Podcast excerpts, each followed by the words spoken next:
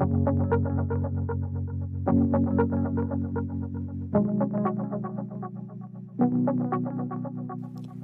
everyone. Welcome to the podcast channel of Flow, Fulfilling Lives of Women. 皆さん、こんにちは。産まない産めない女性の幸せな人生計画、フローへようこそ。フローは、周りや社会からの期待や固定観念から解放され、それぞれの状況に置かれた女性たちが自分らしい選択をし、人生を楽しく生きる。そんな女性の多様性やストーリーを応援するプラットフォームです。皆さんこんにちは。いつもフローを聞いていただいてありがとうございます、えー、皆さんいかがお過ごしでしょうか？えー、前回のエピソード53ではトランスジェンダー女性で新宿区議会議員の依田カレンさんを、えー、ゲストにお呼びしてトランスし続ける彼女のライフストーリーを語っていただきました。えー、そのエピソードをまだ聞かれていないという方はぜひカレンさんがどんな人物なのかを深く理解する上でもぜひそのエピソードをお聞きになってからこちらのエピソード54に戻ってきてくださいね。えー、カレンさんは36歳の時に性的適合手術を受けて、えー、男性から女性に戸籍を変更されたトランスジェンダー女性ですでその決断に至った経緯とか30代40代を女性として生きてきたカレンさんのストーリーを本当にあの前回エピソードでオープンにシェアいただいたんですけれども前回のカレンさんの言葉で本当に印象に残ったのは私の人生の最終目標はもう最高の人生だったみんなありがとうってこの世を旅立ちたいと。でそのためには自分の心に素直に生きることをしないといけない。というあの本当にあの人生の最後の瞬間から逆算する生き方をされていますよね。で、まあ、人間なのでいつこの世を去るか誰にもわからないでもちろんどういう形でこの世を去るかっていうのもわからない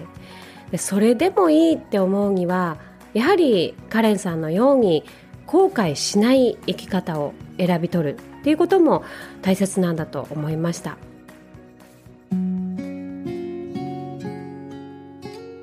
である書籍の日本語版で「死ぬ瞬間の5つの後悔」という本があるんですけれども長年あの介護職に携わっていたオーストラリア人女性のブローニー・ウェアさんが書かれた本なんですけれども人が最も多く後悔する5つのことをえ少し紹介したいと思います。オリジナルの英語の本のタイトルは Top 5 Regrets of the Dying という、えタイトルなんですけれども英語で生活されているリスナーさんにはもしかしたら英語の方がドンと響く方もいると思うので、えー、日本語と英語で紹介しますね、えー、人が最も多く後悔する5つのこと。1つ目は他人の期待より自分に正直な人生を生きればよかった。I wish I'd had the courage to live a life true to myself, not the life others expected of me. 二つ目は、働きすぎなければよかった。I wish I hadn't worked so hard. 三つ目、思い切って自分の気持ちを伝えればよかった。I wish I had had courage to express my feelings. 四つ目、友人と連絡を取り続ければよかった。I wish I had stayed in touch with my friends. 五つ目は、自分の幸せを諦めなければよかった。I wish that I had let myself be happier. ということで、5つ紹介させていただきました。まあ、ちょっとね、こう死ぬ間際の患者さんを想像するとなんとなく切ないですよね。ただこれを自分の今に置き換えてみるとどう感じますか？これからできるかもしれないっていうふうに思いませんかね？私は思いました。であの小さな後悔っていうのはたくさん人生の中であると思います。でもその後悔からもう一つ奥の自分の正直な願望に耳を傾けてあげるとあ私本当はこれすることでこんな気持ちを得たかったのに得れなかった。だから後悔してるんだ。じゃあ今度は違う形でその気持ちを手に入れよう。そういうふうにこう次回への学びになりますよね。こう一度過ぎたことがデジャブのようにこう同じ形で再現されるっていうことはないと思うんですけれども違う形でも得たかった感情や思いを未来で得ることはできますそれには自分の心に耳を傾けてあげることとか自分の気持ちを相手に後悔なく伝えることでこのね5つの後悔から1つ2つっていうふうに消えていくんじゃないでしょうかね。でこの5つの後悔で興味深いなと思うことが全てにおいて自分が存在するんですよね。自分の気持ち心体。まあ、友人と連絡を取り続ければよかった。これもやはり奥底には結局自分が得たい感情。例えば、えー、友人、まあ、人のね温かみとか愛情安心感。人によってはねいろいろと違うと思うんですけれどもそういう自分の奥底にある気持ち願望っていうことですよね。なのでいかに自分に正直に生きるかが人生の幸福度や心の平安につながるっていうことがわかりますよね。えさて今回のエピソードではカレンさんとジェンダー問題についてもあの対談をしてるんですけれどもこの人生を後悔しないために自分の気持ちに正直に生きようとしている人たちを生きづらくさせる社会その一つがジェンダー問題だと思うんですね。性的マイノリティもそうですけれども日本ではやはり男性優位な社会で女性が悔しい思いをしたり疑問に感じる発言とか行動にモヤモヤすることもあるんじゃないでしょうかね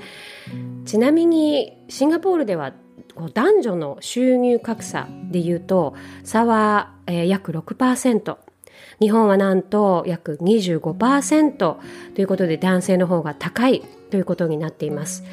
ただこれは全体的な数字なので妊娠出産というねライフステージがある20代後半とか30代40代っていう年齢層からさらにその差は広がるというふうに見られています。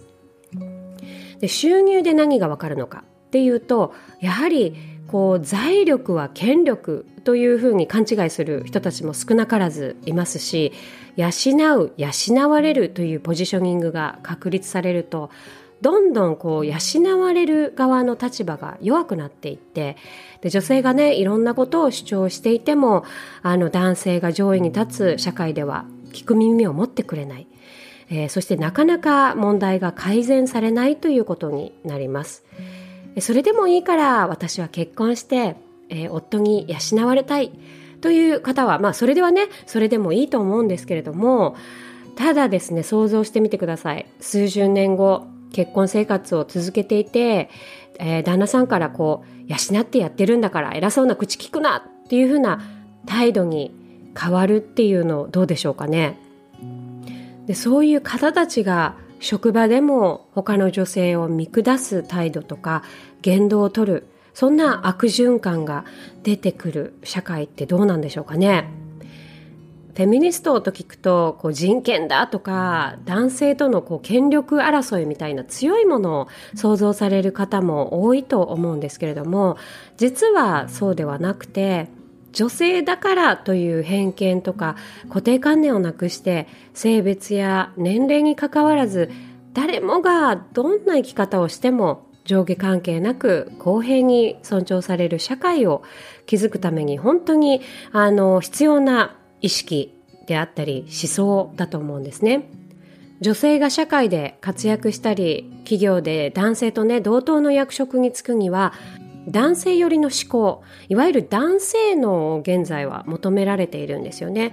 もちろんビジネスにおいては直感とかより論理的であることっていうのは大切だと思うんですけれども女性が男性に合わせる社会ではなく女性の思考とか生き方のままで尊重される社会を作ることがフェミニズム。そしてそういう社会を築きたいと願う人すべてをフェミニストと呼んでいいと思うんですねもしくはフェミニズムを支持するアライというふうに呼んでもいいんだと思います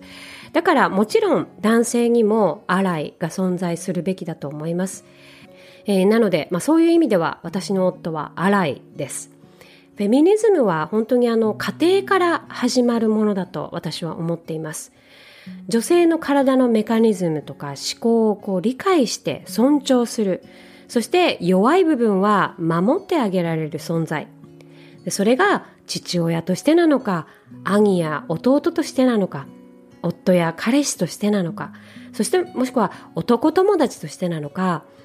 あなたに一番近い存在の男性からフェミニズムが始まって、そして男性同士が女性に対するね、不適切な言動を指摘し合わない限り、企業や社会、日本というあの大きなね組織で変わることはできないっていうふうに思っています。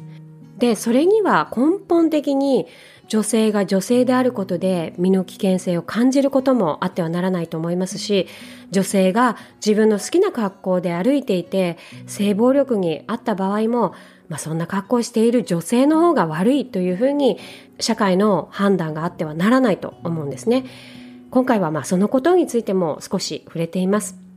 えそれでは前回に引き続き今回もカレンさんとの対談をお楽しみください。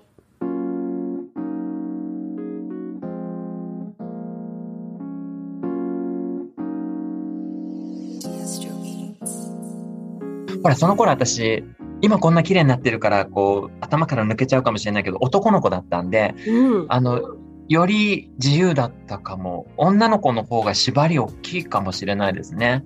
大変女性たち。うん、いやもう女性ですよね、彼。そうそうそうそう。本当そうなんだけど。だから50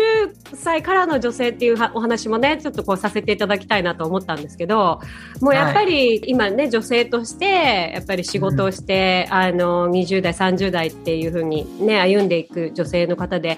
やっぱりね、うん、その結婚はとか子供はっていうのを聞かれる、えー、でも男性同士がそのそういう質問をし合うっていうのはあんまり聞かないのでなあねないです、ね、ないですよいきなり会って「えって、結婚されてるんですか?」とか「子供は?」とかってないですよね。ない。だからね、私ちょっと良かったなと思うのが、35まであの、まあ、ゲイとはいえ、見た目男で世の中で男性として扱われる立場だったから、その時にその女性たちの生きづらさとか、そういう女性だけ聞かれることとか、全く知らずに生きてたんですよ。うん、だからどれだけこう自分が無知だったりとかっていうのを最近すごく感じてて、うん、男たちが無知だったり無関心だったりっていうのがね、すごくわかるんですよね。あ、私もそうだったなって。だから、しつけが必要です、男たちには。あの、本当、あの、教えてあげないとね、分かってないと思う。うんこうフェミニズム的なこう勢いがちょっとだけこう広がったりとかしても世の男性たちはなんで、なんで、なんでだろうみたいな。で、自分たちが下駄を履かせてもらってるっていう意識はね、ないと思うんで、うんこうね、そこを教えてあげると、でも教えてあげれば、あ、そうだったのうん、いいふうに、うん、理解して動いてくれる人たちも少なからずいるはずなので、そこはね、私はね、期待してますね。うん。うん、でもぜひカレンさん、本当両方の気持ちもわかると思うし。うん、そんなね、両方わかるとか、そんなそこもまでのことはないんだけど、最近やっとね、遅ればせながらですよ。あ、得してたんだなって、ね、あんたたち得してるわよって男たちにね、教えて、男性たちってね、いや、男も大変なんだみたいな言う人いるけど、やっぱりちょっと楽させてもらってると思いますよ。もう元男性だったから言えますけど、うん、これ女性が言うとね、なかなか攻撃されちゃうけど、うん、いや、だって私楽してたってわかるもん。楽してたもんって言えちゃう。男性と違って、女性はその、本当に健康面っていうのでは、大変な面が多いんじゃないですか。そうですよね。だってやっぱり月に1回生理があるわけですから、体と向き合うっていうのは本当にね、それが1週間とか続く、もしくは本当にひどい方だったら2週間とかね、長く続いたら、だからやっぱ体に向き合うっていうことは男性よりも女性の方がもちろん、うん、もうその月ベースでやっていることだと思うんですよ。で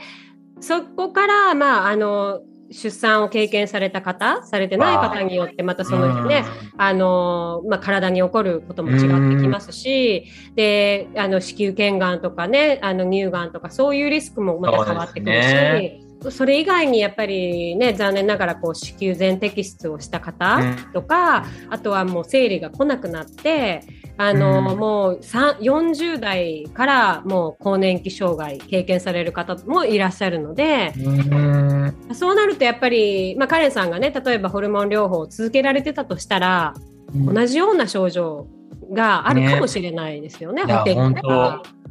どんな影響があるかわからないですから、うん、なのでなんか今聞いてて思ったのが、あの今、昔はあの性教育っていう言い方をして、今だとあのリリプロダクティブ・ライツ・ヘルスとか、そういう言い方になってますけど、うんうん、長いですけどね、英語だから。ね、なんかこうちょっと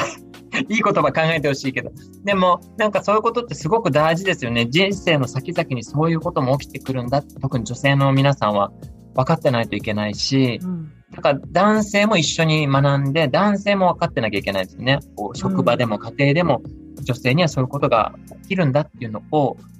知ってて対応してもらわないといけないわけですから、うん、うんそういうとこでもまたジェンダー平等とかそういうものにつながっていく、あとまあ自己決定権とか、同意見とかね、その性的な同意とか、子供の頃からそういうリプロダクティブ・ライツヘルスとかそういうものを学ぶことで、うん、なんかお互いをやっぱりリスペクトし合える、いたわり合える社会になっていくと思うんですよね。そうですね。だから本当にその女性になったことで、女性特有のやっぱね、うん、悩みっていうのも、まあ、出てくると思いますし、もちろんその体に起こることと、あとその社会的なこと社会的にね。うん。でそこはやっぱカレンさんはすごくあると思うんですけど。うん、すごくありましたね。まあ体的なことで言うと、まあ生まれながらの女性とはちょっとこうね、違うプロセスかもしれないけど、まあいろいろ健康について考えるようになったし、やっぱ社会的なことで言うと、ああ、男って本当に得してるんだな、得してたんだなって自分が。すごく思う。だから夜道を一人で全然心配せずに歩けるとか、平気で1階のマンマンションの1階に平気で住めるとか、そういうこともそうだし、私は女性って華やかだし、羨ましいっていうふうにしか思ってなかったので、例えばね、コンコースでわざと女性にぶつかる、それでストレス発散する男たちっているんですってね。ええー、そう。これね、あるあるなんですって。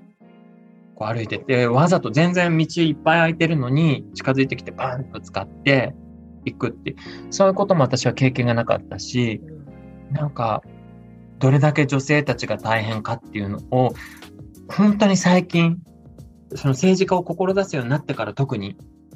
学ぶようになりました。女性に生まれ変わってすぐは、ほら、喜びの方しか分かってないし、そのショーダンサーの世界とかだと、またちょっと事情が違うので、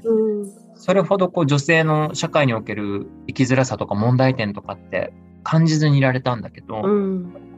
政治と関わるようになって、あ、本当だ、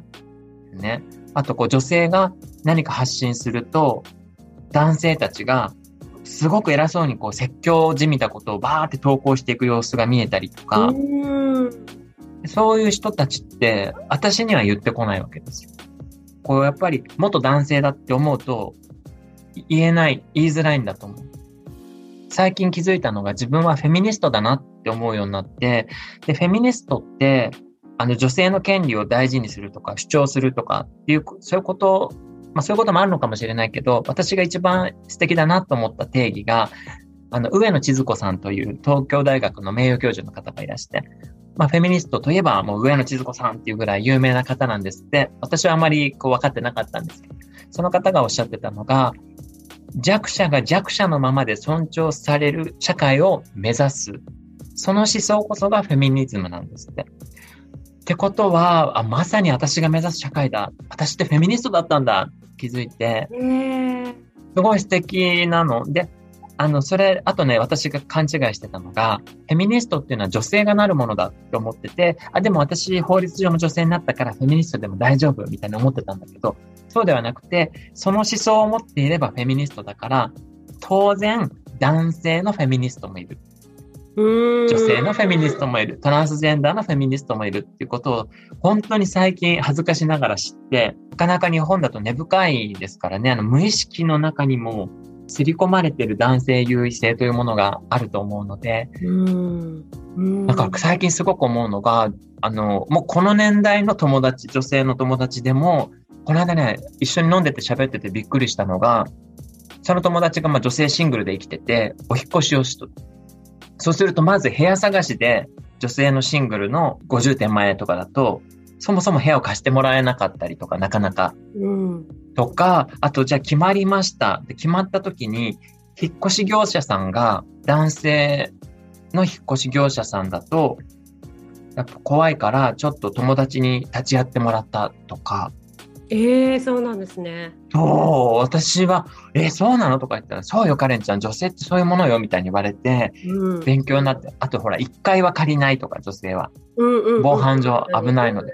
で私の中でそういうものもなくて、あの、女性一人、私一人で1階でお部屋借りたりしたこともあったんだけど、うん。その時にもやっぱり、え、1階なんかカレンダメだよ、借りちゃ危ないよ、とか、うん。男物の下着欲しいな、とか、ね。玄関に靴ね、男性用の靴置かないと危ないよとか言われて、あ、大丈夫、私の足28センチあるから大丈夫よとか言って、私の靴置いとけば大丈夫なんだけど。でも普通の女の子たちは、そういう配慮をしないと世の中に危険がいっぱいあるっていうことをうん知ってびっくりしたんです。そうなんですよね。私もやっぱり、うんこう学生時代ね、電車で通学していてうん、痴漢っていうのはもうしょっちゅうありましたし、いや、もうしょっちゅうあるっていうのが本当あってはいけないことですからね。本当に、うん。まあ、それね、本当に私の場合ですけど、麻痺するというか、なんか、あ、また来たうんみたいな。だからお、それを、かしいですね、うんそんなの。そうなった時に、あ、もうちょっと家帰ろう。もうこんな学校行く気分じゃないから家帰ろうとか言って、そのままうん電車のプラットフォームをの迎えに行って、で、うん帰る電車を待っていたりとか、もうその時はもうむむかむかのイライラの、なんか一日をこう、崩された感じですよね。うん。うんいや、もうとんでもないですよ。やっぱり人格否定ですからね。こうんう、やった方はそれほどのもんだと思ってないわけですよ。うんなんかあと、痴漢っていう私はもう名前も悪いなっていう。痴漢っていうと犯罪っていう感じがないですね。ほら、万引きとかと一緒で、こう窃盗罪とか、なんだろう。痴漢の場合だと何になるのかな強制云々わいせみたいな。だとか、ちゃんとこう名前を、犯罪としての名前をつけて、そういう名前で言っていかないと、うん、いつまで経ってもなくならないですよね。ね。だからほら、まゆみさんが学生だった頃から、10年、20年と経ってるはずなのに、状況は変わってないですから、うん、やっぱこそうなんですよね。うん、一個一個潰していくためには、まあ言葉を変えたりとか、うん着々とやっていかないとあれですね。そうですね。なんかシンガポールはあのバスとか公共の乗り物ではあの上にの広告があるじゃないですか。はいはいそこが、あのを、まあ、あの政府がポスターで痴漢はあ何年の懲役の犯罪で、いくらの金額も書いてあってだからもう全部のその、犯罪ですよとしてこういうふうになりますようんっていうのをもう全面に貼ったりとかするんですね。やっぱりでもシンガポールでもじゃあ、その痴漢行為というものがあるってことなんですね。ありますね。ちなみに痴漢って、まあ、日本語で私はこうちゃんと犯罪の名前をつけた方がいいってこう言ったものの、英語でなんて言うのかなって今ふと思ったんですけど。あの痴漢っていうなんか molesting っていうふうにあの英語では言うんですけど、そこにもやっぱり犯罪名ですかあの犯罪名ではないです。まあやっぱり行動でその痴漢をする人を molester っていうふうに言ああ。うんですけどあのそれだけでやっぱりでそれをクライムですよってその犯罪ですよっていうところで、あのポスターを全面的に貼ったりとかして予防はしてるんですね。うんなるほど。日本独特のあれじゃないんですね。シンガポールでも、まあ、痴漢行為があるっていうのを私は初めて聞いたので、海外の女性たちだったら声を上げるのかと思ってた。だからそこもねやっぱりアジア人ですからアジアの女性ってやっぱりそこのうん、あの弱さっていうのはあると思います。あるんですね。アメリカだったらもう声を上げてしかもその男性が助けてくれるボコボコにされちゃうんじゃないかっていうぐらい本当にうんあのやっぱりそこの正義感は皆さん強いんですけどやっぱりその周りも何も助けないっていうのはらしいですね。日本はね。私がその学生で痴漢にあった時に一番覚えているのはあの私結構声を上げる方だったんですよねもう怒鳴り散らすぐらい。はい うん、やっぱりこう声を上げてたんですよね。でその時に、うん、あの本当に社長のピンバッジつけたような、まあ、社長っていうか会社のピンバッジつけたようなスーツの人、おじいちゃんぐらいの人だったんですけど、わーって言った時に、まあ、その相手はケロッとしている。でそれにクスクスクスって笑ってたのがおばちゃんたちだったんですよ。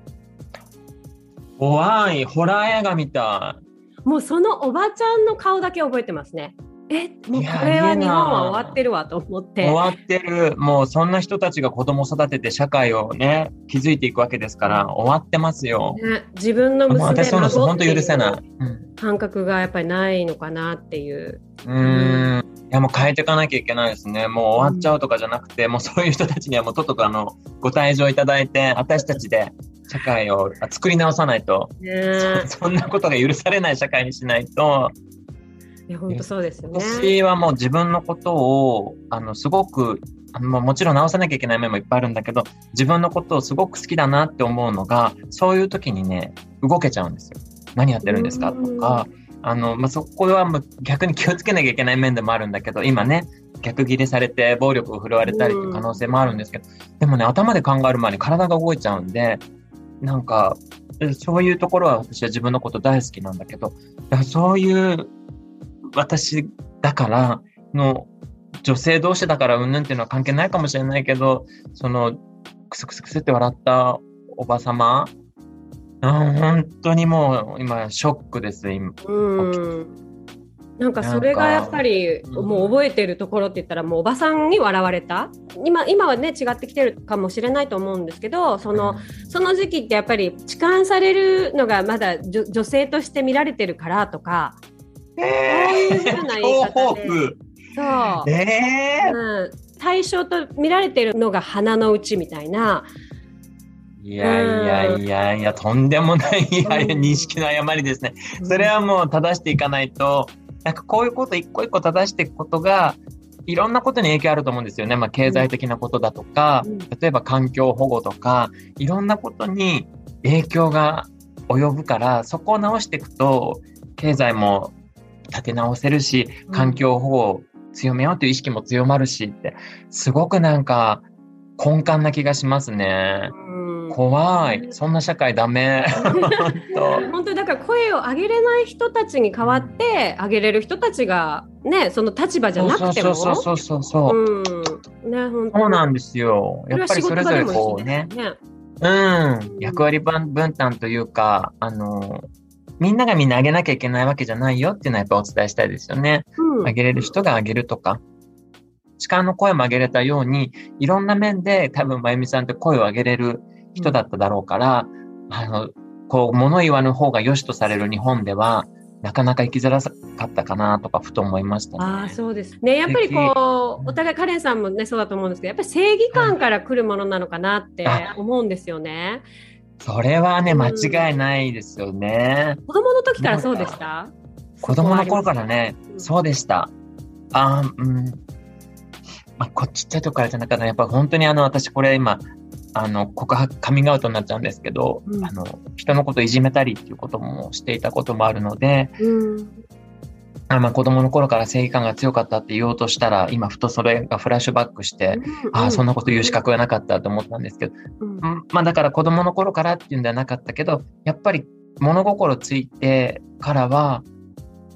気づいたら、もう頭で考えるよりも先に体が動いて、例えば困ってる人がいたら、ダッシュで駆けつけてたりとか、危険な目に遭ってる人がいたら、何やってるんですかって、体が勝手に動く大人にはなれました。子供の頃からではなかったけど。うん、うん、なるほどね。うん、思いがけず思い出しちゃった。ごめんなさい、本当。いやでもあのー、ありますよね。そういうなんかこう自分の意思とは違う行動をとってしまって。でもそれが今になってそれが反省点とあとねこう違う立場から物事を見れるようになるとそのその時の経験があったから弱い立場もわかるっていう。そうかもしれないですね。いや、なんかちょっと、まゆみさんのこう、トークの上巧みさとか、やっぱりコーチングとか、そ心理学学カウンセリングとか、やっぱりやってらっしゃるから、やっぱ引き出されちゃいますね。もう彼の中のあの、奥底に眠っていた、あの、ロープでこう、チェーンでぐるぐる巻きにされてた記憶がパッと今出てきちゃって。なんか、そう、だから、あのー、本当にね、私、うん、人のことをいじめてしまってたりとか、動物のことも最後までか買ってあげられなかったこととかも今思い出しちゃいましたけど、そうですね。だからこう、もう過去と人は変えられないけども、未来と自分は変えられるっていう言葉が大好きなんですけど。まさに。うん、変えて、しっかりやっていきたいなって今思いましたね。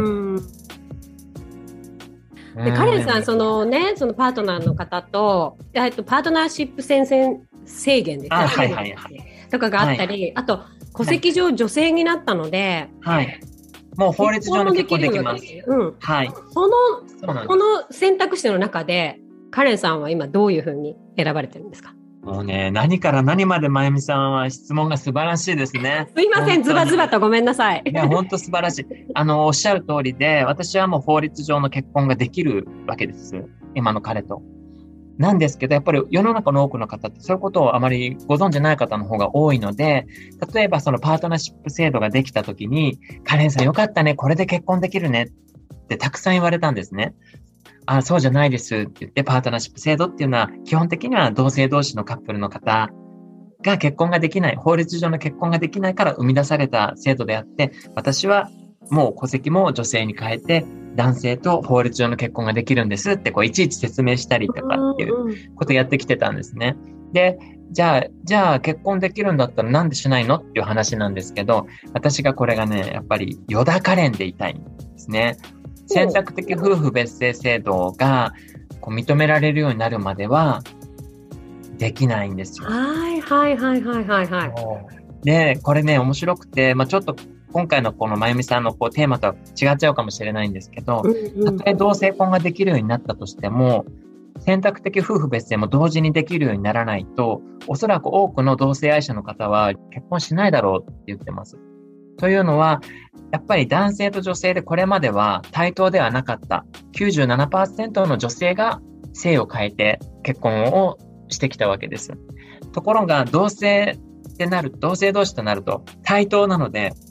お互いがもうその名前で社会で実績を残してきたりしてきていれば、それぞれやっぱりそのこれまでと同じ性を名乗っていきたいっていう方の方が多いのではないかと言われているので、だから私は今、その選択的夫婦別姓の実現とかも活動していますし、同性婚の実現も力になれるようにっていう活動をしています。そっか、その視点でね、名前という、うん、またそこも大きなハードルがあったんですね。そうなんですよ。私もこれね、あの、ゲイの当事者の方のお話を聞いて初めて気づいたんです。あ、なるほどね、と思って。で私はそのゲイ、あの、ゲイではなくなってるので、女性と同じ立場で選択的夫婦別じゃないと結婚できないなっていう考えだったんだけど、あの、同性婚の場合もそうなんだよっていうことを教えてもらって、うん、今のお話ができたっていう感じなんですよね。そうなんですね。なんか私たちはやっぱ国際結婚をしていて、あでなるほど、また違う。そうなんですよ。そうすると戸籍を持っているのは私しかいないんですよね。だから戸籍主は、戸籍主って言うんでって言うんでしたっけ？筆頭者とかそういう感じかな筆頭者ですよね。はい。筆頭者は自動的に私なんですよね。なので、あの、相手の名前を取るか、自分の生まれ育った姓でそのまま行くかっていうのは自分の選択になってくるんですよ。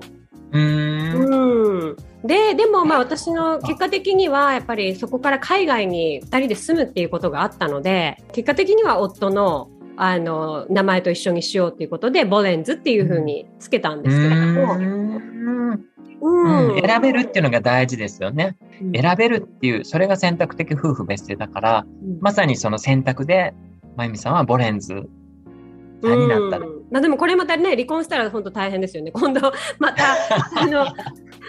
家庭裁判所にね、あの、名前返してくださいって言ったり、ね。うわそっか、国際結婚だとまたいろいろさらにね、大変なんですよね。私、あの、与田修介君から与田カレンになるときに、名前だけじゃなくて同時に性別も変えなきゃいけなかったから、あらゆる、こう、金融機関とか、身分証明書関係のもの、すごい大変だったから、うん。もう二度とやりたくないんだけど、でだからこう、性を変えなきゃいけない女性たちは、本当にこういう思いをしてきたんだって思うので、うん。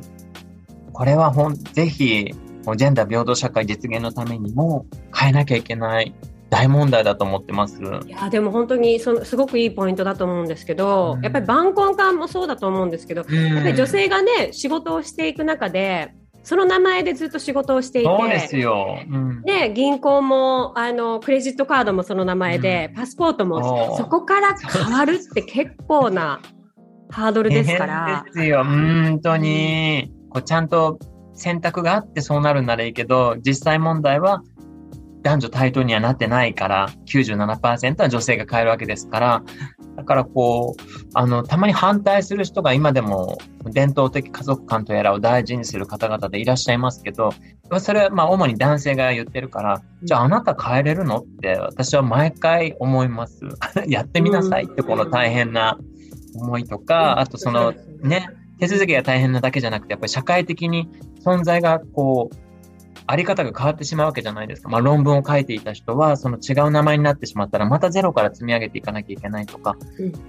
あなたはそれをできるんですかって、その、反対する男性には言いたいですね。うんうんうん。本当そうですよね、変更するっていうプロセスは同じなので男性女性か限らず、うん。ただ社会的な面でのそうねなんか男性が変わるのっていうそのびっくりされるうとかん、ね女性だったら当たり前っていうようないや本当、うんそこはすごく違和感はありますよね。うん、本当に。だから、こう、これも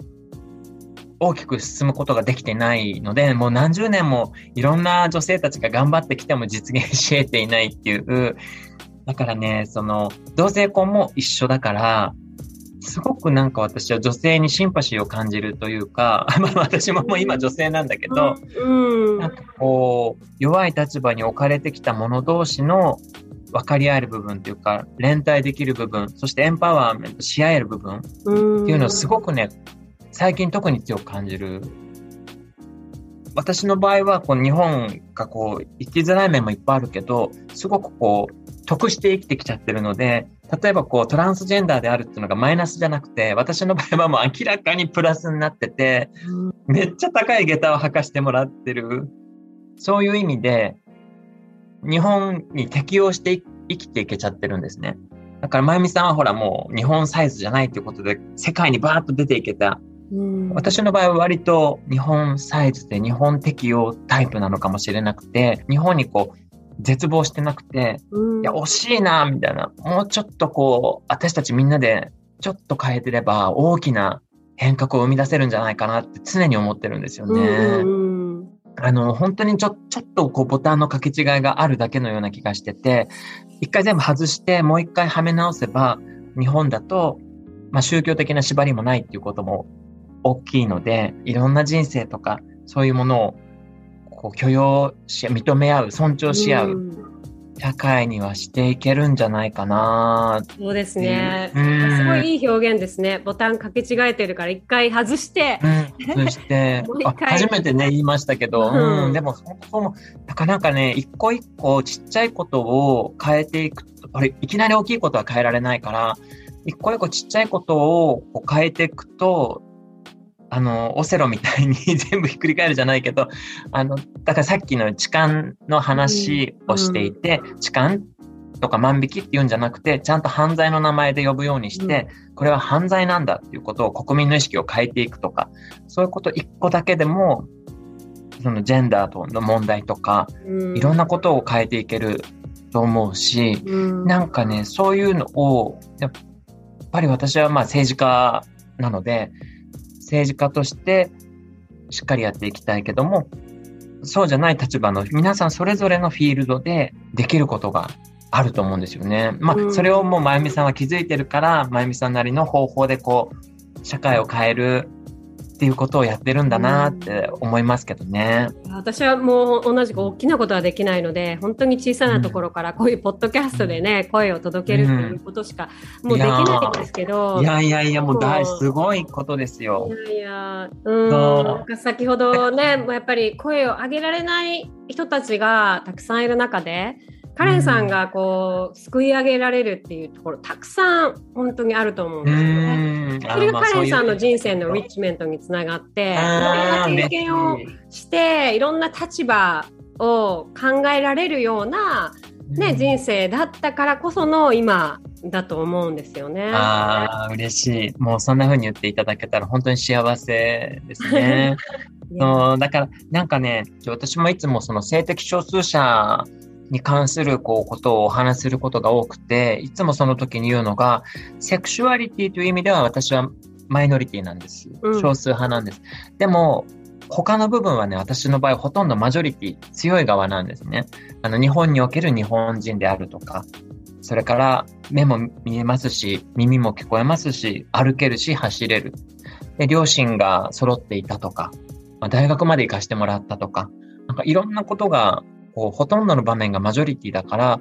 性的少数者っていうことで傷つけられることもあるけれども、それ以上にマジョリティ側として気づかないうちに、たくさんの人を足を踏みつけたりしてることもあるのかなって、それはね、絶えず気をつけるようにしてますね。うん、まあ気をつけててもね、やっぱり傷つけてしまうこととか、ある、きっと自分では自覚できてないけどあるんだろうなって、うん、いつもね、思って時々怖くなるんです、だから。うん、そのなんかやっぱりこうマイノリティって意識をし始めると、うん、何のマイノリティなのかっていうので、うん、なんか違いばっかりに目がね、うん、いってしまう。あなたと私は違う、でも実は共通点もたくさんある。やっぱりその、私たちのそのフローでいうあの子供のいない女性子供を望んでいたけれどもできなかった女性っていうのはやっぱりママとしての女性とのこのやっぱり溝をやっぱり意識してしまう。それもお互いにそうで、ね、女性で子供が授かって子育てが本当に人生のもう生活のもう95%占めるような方であったらもうそれが生きがいになってしまうと今度そうしてない人があ私と違うよねっていう。でも女性という風な生き方で言うとやっぱ共通点はたくさんあるので共通点をどんどんこう見れるような社会の方がいいんじゃないかなって。それはもう本当に世界がそうですよね。ね国で決めずに人間としてっていうんですかね。うん、一人のね、うん、人間としてっていうことで。あの、この間、子供のいない人生を歩む女性たちとのイベントに登壇させていただいたんですけど、うん、その時に、すごくこう、皆さんがおっしゃってたのが、やっぱり自分はマイノリティだと。ずっと思っていたと。一人ぼっちでみんなが妊娠して出産していく中一人だったり、不妊治療している仲間ができたと思ったら、その中でも今度は早く子供がを授かって卒業していく人もいれば、ずっと自分だけ最後まで妊娠できなかったとか。でも、その方が、ある方が言ってたのが、だからずっと自分は一人でマイノリティでと思ってたけど、気づい、ある時に気づいたんですって。自分、あ、これは人の問題じゃなくて自分の問題だって気がついて、自分がマイノリティだと思ってる限りは、あの自分の生きづらさは解消されないって気づいて、そこから人生がこううまく回り始めたというようなお話をされていて、あ、とっても素敵だなと。で、違う形の次世代への貢献ということを今活動されてるっていうことをおっしゃってて、ね、ででもそれももちろん本当に素敵だと思って、でも一方で、その別に次世代に貢献しなければいけないわけではないから、こういろんなこうね、こう自分を追い込まないで、自分がのびのびと生きてれば、自分が意識してなくても巡り巡っていろんな人の笑顔を生み出してるとか、誰かの役に立ってるとか、そういう風になるから、あんまり自分を追い込まないでくださいねとかいうお話もしたりしてたんですけど。ああ、そうなんですね。うん、なんか、だから、こう、まあ、まゆみさんもそうだし、私もそうだし、あの、まあ、正義感が今すごく強くて、声も上げられるから、やってこうって、それはそれでとっても素敵なことで、もう一方で、あの、そこまでこう肩肘張らなくても力入れなくても、楽しく暮らしてるだけで、巡り巡って、いろんな人の笑顔を生み出してるんだなって、そなんか、思えたんですよね。そのイベントでお話をしてるうちに。ねだから、なんか、ね、私たちも気をつけましょう。なんかこう、ついつい、あの、いい正義感を持っちゃってるから、ついついこうね、力入れすぎちゃう場面もあると思うので、なんかもうそのまま、まゆみさんは、ご自分の人生を幸せに楽しく生きてくれてれば、うん、きっとみいろんな人の幸せを生み出してると思うので。本当幸せオーラがすごいから。でもやっぱりこうね本当に悩んだ時っていうのは、まあポッドキャストこのね始めてまだ1年半ぐらいなんですけれども、それまでやっぱり30代をずっと不妊治療に費やしてきて。でそこからあの養子縁組であったり代理出産っていうほんいろんなオプションをね考えてそれ次々にそのオプションがこうねリストからこう消えていくようなことがあっていや私の人生何だったっけ？みたいなこの30代何だったんだろう？みたいな。しかも成長できる本当にね仕事をバリバリやっていれば、はい、こう何か結果が出てた年で、はい、まあ、不妊治療を両立させるために仕事を選んだりとかいろんなことをしてきたのではい、でそうするとやっぱりこう自分が欠けてるピースばっかりに目が向いてしまうんですよね。うん、でそこをやっぱり埋めないと埋めないとっていうのがやっぱり自分が子供を育てられなかったことによるその社会貢献できていない。っていうところにやっぱり目がいってしまってここをこう社会貢献しないとでもいやそもそも社会貢献ってするしないの義務はないよねっていうところにね行ってじゃあそれそれってどうやって生まれるのかってなったらやっぱり自分がこう満たされているというか幸せであること幸せが溢れ出してこそあこの溢れた分をシェアしよう。それがやっぱり貢献に貢献につながっていくと思うんですよね。ね。そうしようと思ってなくてもね勝手に。あのシャンパンタワーですね。いや、本当そうですよね。ね私、夜の世界でも生きてましたら、シャンパンタワー大好きな。あの 自分が勝手にも幸せが溢れ出ちゃったら、みんなにこう行くっていうね。うん。本当素敵。あの本当にね今日はあの長い時間になったんですけれどもフローにお時間をいただいて本当にありがとうございましたこちらこそ本当にお招きありがとうございましたとっても幸せな時間でした